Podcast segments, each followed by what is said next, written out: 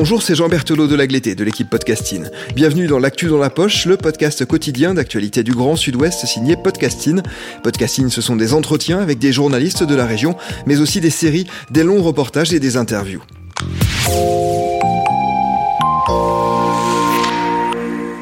Nous vous invitons pendant huit jours à un voyage dans le passé de la région. À travers une série la plus longue jamais proposée par Podcasting, nous nous intéressons à l'histoire des républicains espagnols en Nouvelle-Aquitaine, à leur arrivée au moment de la guerre civile, à leurs conditions de vie souvent très difficiles, au soutien que la France leur a trop rarement apporté, aux traces qu'ils ont laissées dans la région aussi. Nous voulions rendre hommage à ces femmes et ces hommes qui se sont battus contre le totalitarisme dans leur pays. Cette série s'appelle Aquitaine, soupir d'une Espagne républicaine. Elle est signée Maria Dias Valderrama. Épisode 4, Angoulême, le convoi des 927.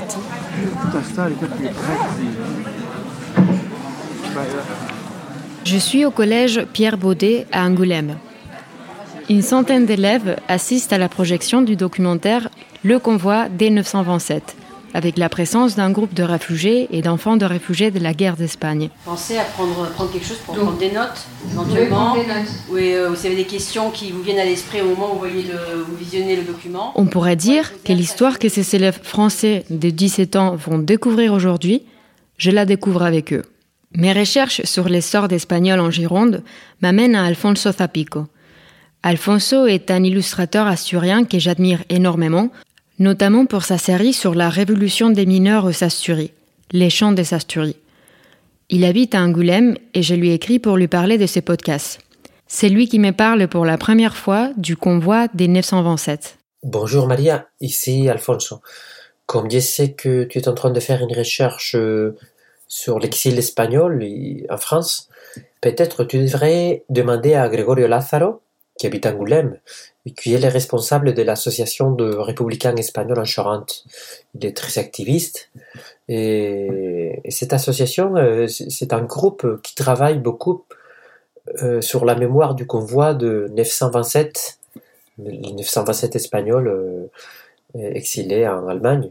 C'est une histoire très dramatique autour d'un train qui est parti d'Angoulême dans l'été de 1940. Angoulême était, faisait partie de de la France euh, occupée par les nazis. Et dans ce train, ils ont voyagé 927 Espagnols euh, républicains. ils ne savaient pas où ce qu'il est, où ce qu'il allait. Ils ne savaient pas s'ils retournaient en Espagne, si, si son destin c'était la son euh, de Vichy. Bon, à la fin, ils sont arrivés à Mauthausen, en Autriche. Et les femmes et les enfants, ils sont retournés à Irun, à la frontière entre la France et l'Espagne. Ils sont passés, bon, ils ont été envoyés à l'Espagne de Franco, mais les hommes, ils sont euh, restés à Mauthausen, là, là-bas, et, très peu de, de ceux 927, ils sont survécus à Mauthausen. C'est son histoire que ces républicains espagnols, euh, qui étaient les premiers euh, déportés de la guerre, c'est son histoire qui Gregorio et son association essayent de récupérer, de sauver de l'oubli.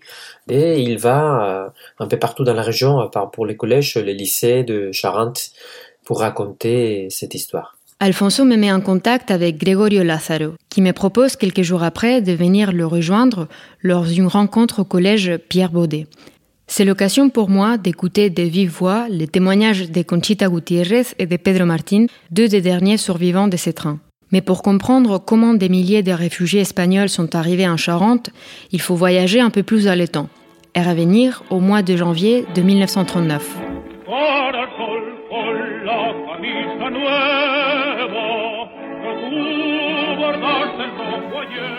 Fin janvier 1939, les troupes franquistes avancent sur la Catalogne. La population, les soldats et les miliciens fidèles à la République et une partie des gouvernements fuient Barcelone vers la frontière française. Entre le 28 janvier et le 13 février 1939, un demi-million de réfugiés arrivent dans une France de plus en plus hostile à la présence croissante d'étrangers sur son territoire. La plupart des hommes, mais aussi des femmes, sont enfermés dans deux camps improvisés sur les plages de la Méditerranée, Argelès-sur-Mer et Saint-Cyprien sont d'abord délimités par de barbelés.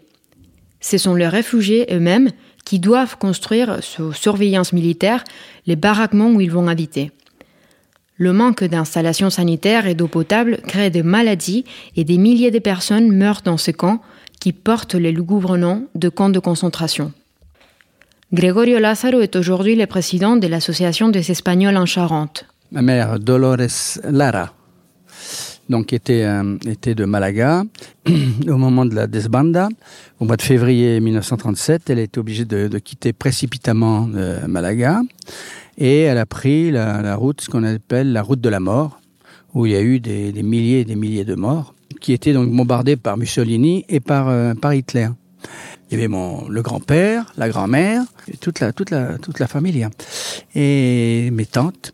Et ils sont, ils sont passés par Alicante, ensuite euh, Murcia, et ahí nació mi, mi prima, hein, ma, petite, ma cousine est née là-bas, donc à Murcia. Mes, mes deux cousins après sont nés en suivant, en montant toujours à Barcelone. Et toute la famille a passé la, la frontière euh, des Pyrénées à l'époque, euh, donc c'était au mois de février 39, dans la froidure. Euh, euh, ils n'étaient pas très bien couverts, ils n'étaient pas bien équipés, quoi. Ils sont arrivés donc euh, à Argelès. Et à Argelès, on a séparé les hommes des, femmes, et mon grand-père, ils l'ont, ils séparé donc de, de ma grand-mère, de, toutes les, femmes, puisqu'il était tout seul avec euh, mes, ses filles, avec ses belles-filles et les, petits. Et depuis lors, on n'a plus de nouvelles du grand-père. On ne sait pas ce qui s'est passé après. Alors je suis en train de faire des recherches là, et on a vu qu'il était passé par le camp de concentration de Bram, et de Bram, ils l'ont retourné en Espagne. Et donc euh, ma mère, ma grand-mère, mes tantes euh, sont toutes parties euh, dans le nord de la France. De, du nord de la France, euh, ils sont revenus à Argelès et se sont retrouvés soit euh, par un camion, soit en train, on ne sait pas. Elles sont revenus, elles sont arrivées à Angoulême. Ma mère ma grand-mère et mon oncle Louis sont retrouvés donc au camp des Alliés. Ma mère, euh, ma mère travaillait chez un, chez un docteur, elle faisait des ménages, et ils ont eu, ils ont eu le, ils ont eu vent du, du départ d'un convoi. Et il y avait beaucoup de rumeurs. Ce convoi, il était dit qu'il allait partir en zone libre, qu'il allait aller en, Spa, en Espagne, d'autres disaient qu'il allait en Russie, d'autres disaient qu'il allait en Hollande.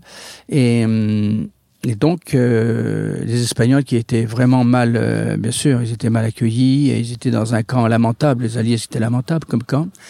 Euh, quand ils ont su qu'il y avait le, train, ils ont dit, ben nous on prend le train, ça, on pourra pas être plus mal qu'ici. quoi. Et par contre, euh, il y a beaucoup de gens qui sentaient que euh, c'était pas, c'était pas, ça sentait pas bon, quoi. C'était pas bon, et dont le, le, patron de ma mère, et qui lui a dit bon ben non, ne prenez pas ce train là, je vais, je vais vous garder avec votre mère et avec votre frère. Et donc ils sont restés chez le chez le docteur. C'était be. Et c'est comme ça qu'ils ont pu s'échapper du, du camp ils sont échappés du camp et qu'ils n'ont pas, pris ce train. C'est la chance qu'ils ont eue, c'est ça. Après la chute du Front populaire en France, les gouvernements d'Édouard Daladier promulguent une nouvelle loi autour de la notion de indésirabilité. Dans les décrets du 12 novembre 1938, on lit que pour protéger les cours nationales, l'élimination des indésirables passe désormais par l'assignation à résidence dans de camps d'internement. Après l'arrivée massive des réfugiés espagnols en février 39, la préoccupation du gouvernement français est d'assurer l'ordre et la sécurité. Les pouvoirs publics incitent donc les Espagnols à rentrer dans leur pays. Les autorités françaises promettent qu'ils ne risquent rien. Mais souvent, de l'autre côté des Pyrénées, la répression, la mort et dans les meilleurs des cas une forme d'omerta attend ces réfugiés. Pour montrer l'ampleur de ces retours forcés, un chiffre un demi-million de républicains sont arrivés début 1939 en France. Quelques mois plus tard, 150 000 d'entre eux sont rentrés en Espagne à leur risque péril. La plupart ont amèrement regretté d'être venus dans leur pays. Tout au long de 1939, de nouveaux camps ouvrent dans le sud de la France. Barcarès, Bran, Settefond, Vernet, Gours. Les autorités prennent les femmes, les enfants et les vieillards dans des wagons et ils sont répartis dans 77 départements. Pedro Martin, 91 ans, se rappelle aujourd'hui de son arrivée, un peu par hasard, dans la ville d'Angoulême. Franco avait gagné la guerre d'Espagne, on est rentré à pied de Saint-Paul-del-Mar jusqu'à la frontière. avec des camions ou à pied. On avait fait ça pendant 15 jours. Euh, on a traversé la frontière dans un froid glacial, c'était en février 39. Et de là, on nous a mis dans des trains et on s'est retrouvé en Angoulême. Le camp n'était pas terminé du tout. Il n'y avait pas de sanitaire, il n'y avait rien. Et les Allemands sont rentrés à ce moment-là. Et à ce moment-là, on a réussi à sauver des camps pour se, pour se cacher. Et j'ai passé toute la guerre dans, dans une ferme à travailler pour manger. Mi madre, o la pobre. Oh, ma mère, la pauvre. Era, esas mujeres han sufrido Ces femmes ont beaucoup souffert. Porque son, eran solas para criar los Elles étaient seules pour élever les enfants pendant la guerre. Y trabajaba allez, 12 horas por, se- por día. Elle travaillait 12 heures par jour Porque ya estamos, teníamos hambre y ella... car nous avions faim et elle nous élevait seuls. Y mi madre, mi padre, había- nos habíamos entrado en casa Mon 44 père est rentré à la maison à la fin de l'année 44 de concentración también. parce qu'avant, il était dans un camp de concentration. Après, ça s'est amélioré, mais les mères ont beaucoup souffert. J'avais mon frère aîné est mort au camp. Ça, ça, ça a traumatisé ma mère toute sa vie. En Charente, 4211 réfugiés arrivent par convoi dans les premiers jours de février 1939. Rapidement, l'ancien camp de la Combolou est réaménagé et on accueille 2000 réfugiés. À partir de juillet, un nouveau camp est aménagé sur la route de Bordeaux. C'est le camp des Saliers. Dans une édition spéciale du journal La Charente Livre dédiée à la déportation, la journaliste Michel Soul écrit Les camps instaurés pour les Espagnols sont utilisés par le gouvernement de Vichy comme instrument de sa politique d'exclusion à l'égard d'autres étrangers indésirables, en particulier les Juifs.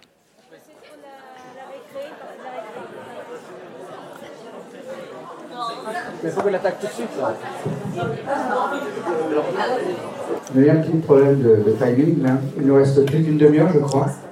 Euh, je voudrais vous présenter euh, Conchita, euh, qui a 93 ans. Donc, eux, ils sont, ils sont connus au camp de concentration de la, de la à Rennes. Conchita? Si Tiens. Ah, moi, j'aime bien être debout. Hein. Je- Ouais. moi, je Ah, faut que tu parles près du moi, il micro. faut que je grandisse. Il faut que tu parles près du micro. Voilà. Tintin. Alors, d'abord, je veux dire bonjour à tout le monde et je vous remercie beaucoup d'être là et surtout je- de m'écouter. Et en 1936, la guerre s'est déclarée à Gijón. Nous avions bombardement sur bombardement et en 1937, on nous mitraillait aussi bien par la mer que dans le ciel. Sur ces entrefaites, ils nous ont dit on va évacuer les, les personnes, euh, que les femmes et les enfants. On était très nombreux et ils nous ont donné un bateau, un bateau anglais, et nous devions partir en Angleterre. On était nombreux dans le bateau. hein. Et une fois en pleine mer, Franco nous a raisonné. Il a raisonné le bateau, il voulait nous couler. Vous auriez vu dans le bateau la panique avec les femmes et les enfants. Nous étions que des femmes et des enfants. Alors que ceux qui nous ont raisonnés croyaient qu'on avait des, qu'il y avait des hommes et qu'il y avait des blessés. Au bout d'un certain temps, ils ont décidé de nous laisser partir, de ne pas nous couler. Bon, on est reparti. Arrivé là, on était persuadés qu'on arrivait en Angleterre et arrivé à Bordeaux. On est arrivé à Bordeaux au lieu de l'Angleterre. À Bordeaux, nous n'avons pas eu le droit de mettre un pied par terre. On nous a mis des passerelles, faut pas qu'on touche le sol français. On a monté dans des wagons à bestiaux, et ces wagons sont partis en Catalogne. On est retourné en Espagne, c'est-à-dire en Catalogne. Comme euh, Franco, il avançait tout le temps, eh bien nous, on reculait. Pareil, toujours des bombardements et toujours des mitraillages. À Spinal, il y a eu un bombardement terrible. Ma mère, elle a été enterrée vivante par les gravats. Moi, je courais devant le monsieur qui était devant moi. Et je me suis, par l'éclat de la bombe, ça lui a coupé la tête. Et j'ai vu ce monsieur qui, marchait sans tête. Je l'ai vu tomber pas longtemps après. Et on a essayé de déterrer ma mère parce qu'il y avait les gravats qui étaient sur elle. Mais ma mère, elle n'a rien eu, que des commotions. Et bien, comme c'était en 1939, on a essayé de passer la frontière à pied.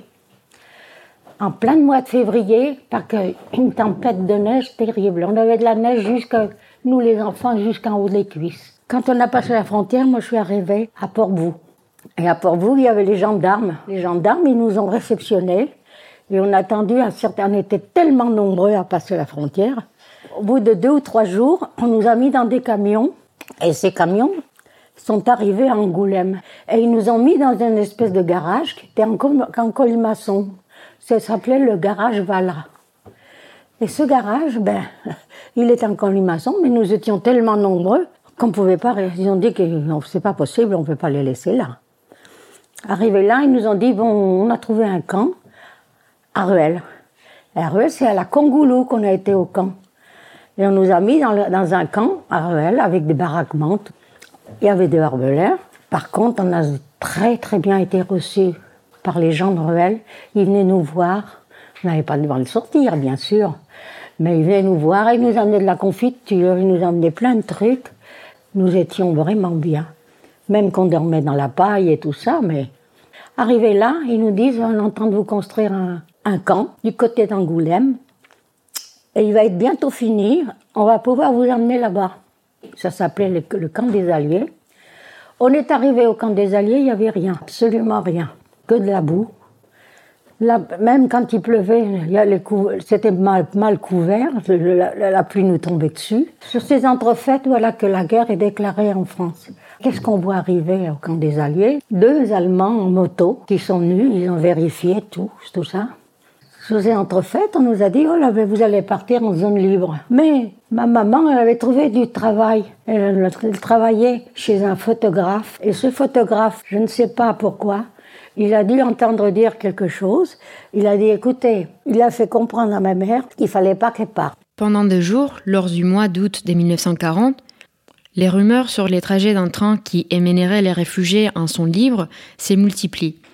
Mais les trajets réels du train est très différent. Et il nous a cachés pendant trois mois à la couronne, qu'on n'avait pas le droit de sortir. Il y avait ma mère qui sortait pour faire le ménage chez ce monsieur.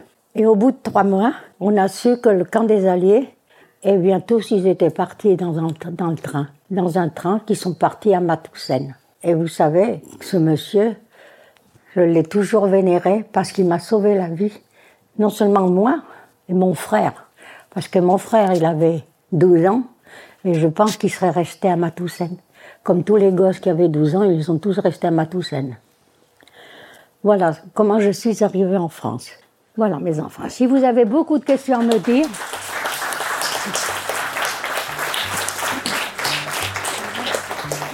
si vous avez beaucoup de questions, je suis là pour vous répondre.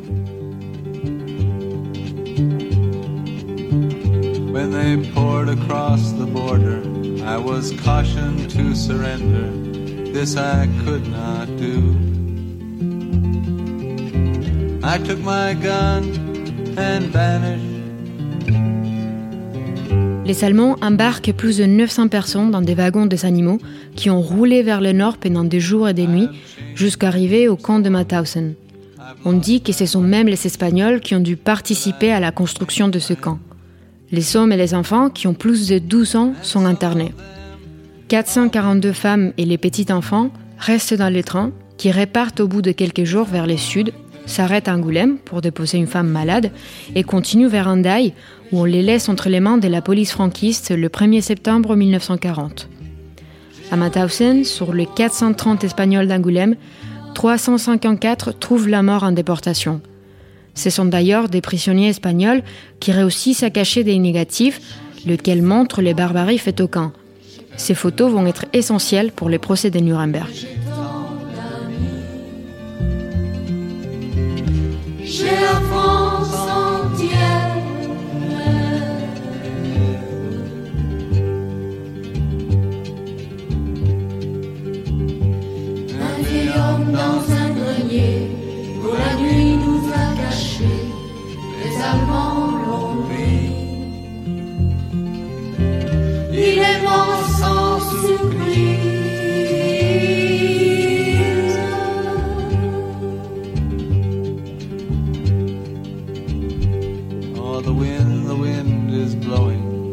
graves the wind is blowing, freedom soon will come.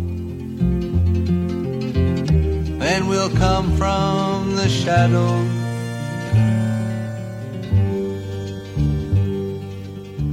Comme beaucoup de gens d'Angoulême, c'est aussi avec le documentaire de Monse Armengo, dans les années 2000, que Gregorio Lazaro et toute une génération découvrent l'histoire du train.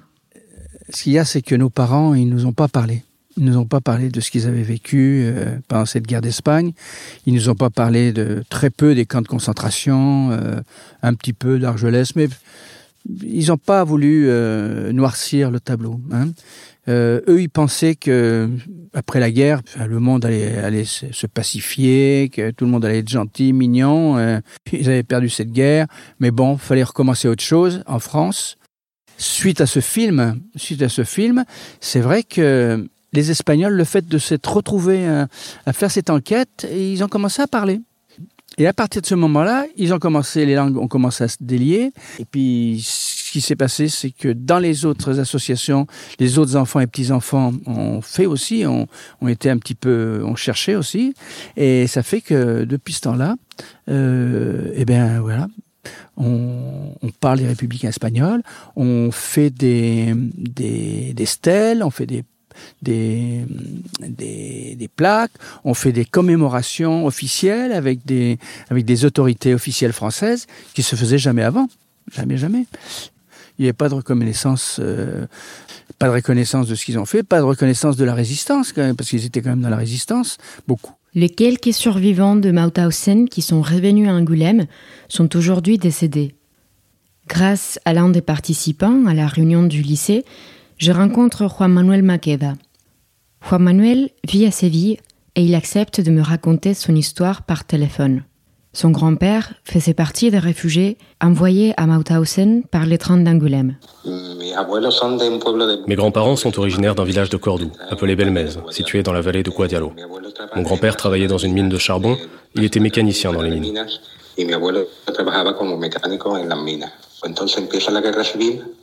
Puis la guerre civile a commencé et la République a eu besoin de main-d'œuvre qualifiée pour l'industrie de l'armement et pour travailler dans les bases militaires, etc. Mon grand-père a donc été envoyé sur une base aérienne à Alcantarilla, en Murcie. Sous la pression du régime franquiste, ils ont commencé à fuir vers le nord. Une fois en France, c'est là que commence la partie nébuleuse de leur histoire, parce que ma mère était très jeune et qu'elle dit qu'ils sont allés en France, mais qu'ils sont rapidement revenus en Espagne. Elle et sa sœur, avec sa mère, ont récupéré leur autre fille et sont allés dans le sud de l'Espagne pour essayer de retourner au village. Mon grand-père a été amené dans un village près de Cognac, où se trouve une base aérienne française qui apparemment existe toujours. Il semble que lorsque les Allemands y sont arrivés, mon grand-père s'est rendu à Cognac. La dernière lettre que nous avons provient d'une adresse à Cognac et c'est là qu'il a disparu. Il n'avait plus de nouvelles de mon grand-père, jusqu'à ce que mon père et ma mère, déjà mariés, se rendent au consulat français de Séville et apprennent, par l'intermédiaire de la Croix-Rouge internationale, qu'il est mort dans un camp de concentration allemand. De ce moment-là, nous avons appris l'histoire de Mauthausen. Nous savions qu'il était mort dans un camp satellite, Gusen. Quand j'étais petit, mon frère et moi, nous ne pouvions rien dire à propos de son histoire. Qu'il était mort dans un camp de concentration, qu'il était socialiste. Ma grand-mère, avec ses filles, sont revenues en Espagne et elles ont essayé de retourner au village, mais elles ont été rejetées. Ma mère m'a dit qu'elles avaient été maltraitées et rejetées parce qu'elles étaient les filles et la femme d'un socialiste qui avait fui. Elles ont dû fuir le village, venir à Séville et commencer à travailler dans les maisons des gens qui avaient de l'argent, à faire le ménage, la cuisine, la couture et à gagner leur vie. C'était très difficile.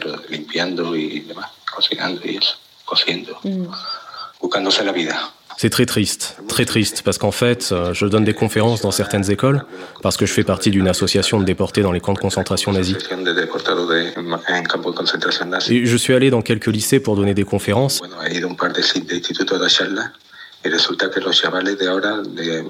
Et les enfants d'aujourd'hui, de 16 à 17 ans, ne savent rien des camps de concentration. Ils ont juste entendu parler du génocide des Juifs dans les films, et ils sont très surpris lorsque vous parlez des Espagnols. Nous étions très silencieux à ce sujet. Ma mère a toujours eu très peur parce que certains des frères de mon grand-père, qui appartenaient également au Parti socialiste, ont été persécutés ici en Espagne et sont morts en prison. L'histoire de ma famille en Espagne a également été très difficile. Pedro et Conchita partagent leur expérience en tant que rescapés de ces camps qui, malgré tout, les a rapprochés comme des frères et sœurs. De la misma familia porque con su hermano nous étions comme de la même famille. Avec son frère, on jouait au football ensemble et on s'est mariés le même jour. Son frère, s'il avait fait des études de musique, oh là là. Il avait une voix extraordinaire. À tel point qu'il y avait un prêtre à Angoulême qui avait fait de la résistance, qui le prenait le jour de Noël pour chanter dans l'église. L'église était pleine quand son frère chantait. Mon frère s'appelait Raphaël, comme mon père. Mon père a passé 30 ans en prison, mais on ne sait pas ce qui lui est arrivé. La famille nous a dit qu'il en avait eu pour 30 ans, mais c'est tout. On n'a pas pu en savoir plus. Ce sont des choses qui arrivent, ma fille. Je me rends compte, en parlant avec ces enfants de l'exil, que d'une certaine façon, ils savent toujours 1939. Ils n'en parlent pas tout le jour, mais la mémoire de ces camps, de ces déportés, de ces morts, ils le gardent en eux comme ils me le disent. Conchita se rappelle toujours de la chanson qu'elle a écrite avec les frères de Pedro, Manuel.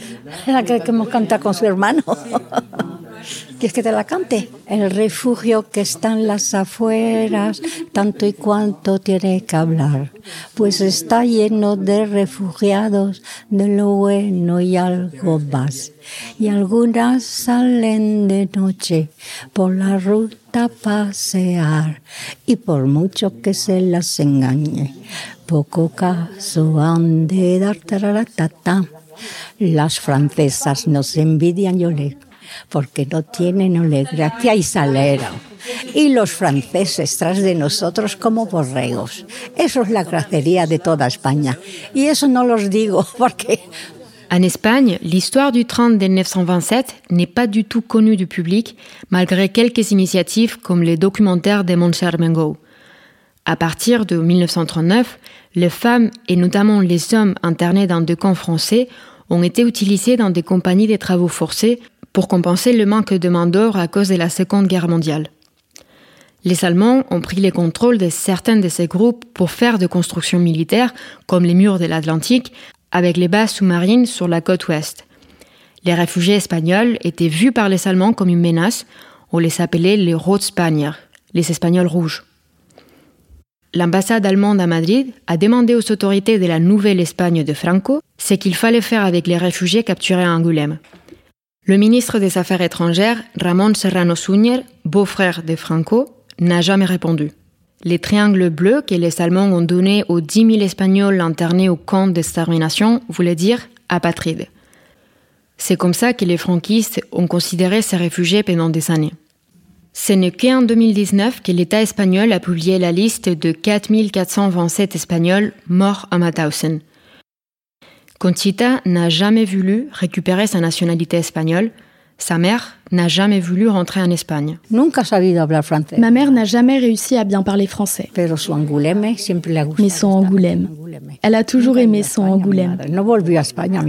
Elle n'est jamais revenue en Espagne. Même si Pedro et Conchita n'ont pas choisi la ville d'Angoulême lors de leur fuite, ils l'ont choisi plus tard en tant que citoyens libres. Ils ont fait leur carrière à Paris. Conchita a travaillé chez Dassault et Pedro dans l'imprimerie des journaux. Mais quand ils sont partis à la retraite, ils ont décidé de rentrer à Angoulême. On faisait les câbles pour le Concorde. Le Rafale. Oui, on a eu beaucoup de chance, car il y avait beaucoup de travail en France. J'ai eu la chance d'aller dans un centre d'apprentissage pendant deux ans, et je suis devenu ajusteur mécanicien je réparais toutes les machines imprimées dans le coin. Et à Paris, j'ai travaillé dans un grand journal, à l'international Herald Tribune, comme chef mécanicien.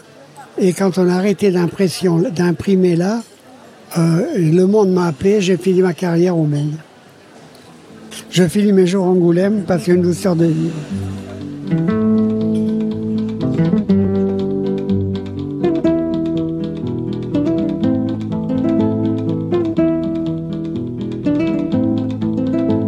Viva la quinta brigada, rumba la rumba la rumba la. Viva la quinta brigada, rumba la rumba la rumba la. Que nos cubrirá de glorias, ay Carmela, ay Carmela. Que nos cubrirá de glorias, ay Carmela, ay Carmela. Luchamos contra los moros, rumba la rumba la rumba la. Luchamos contra los moros, rumba la rumba la rumba la. Mercenarios y fascistas, ay Carmela, ay Carmela. Mercenarios y fascistas, ay Carmela, ay Carmela.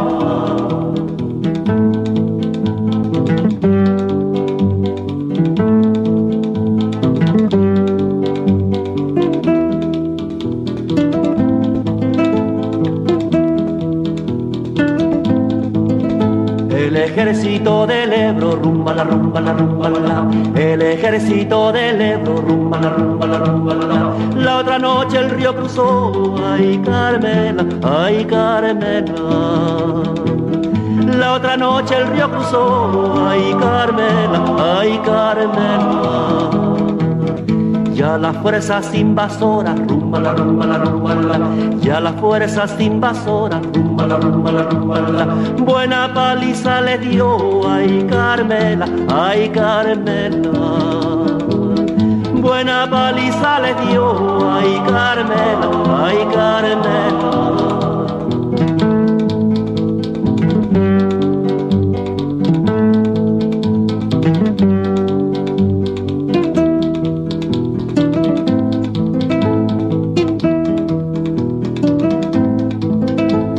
Los frentes de Granada, rumba la rumba la rumba la, en los frentes de Granada, rumba la rumba la rumba la, no tenemos días lunes, ay Carmela, ay Carmela. No tenemos días lunes, ay Carmela, ay Carmela tenemos días martes, rumba la rumba la rumba la, y tenemos días martes, rumba la rumba la rumba la, con los tanques y granadas, ay Carmela, ay Carmela. Con los tanques y granadas, ay Carmela, ay Carmela.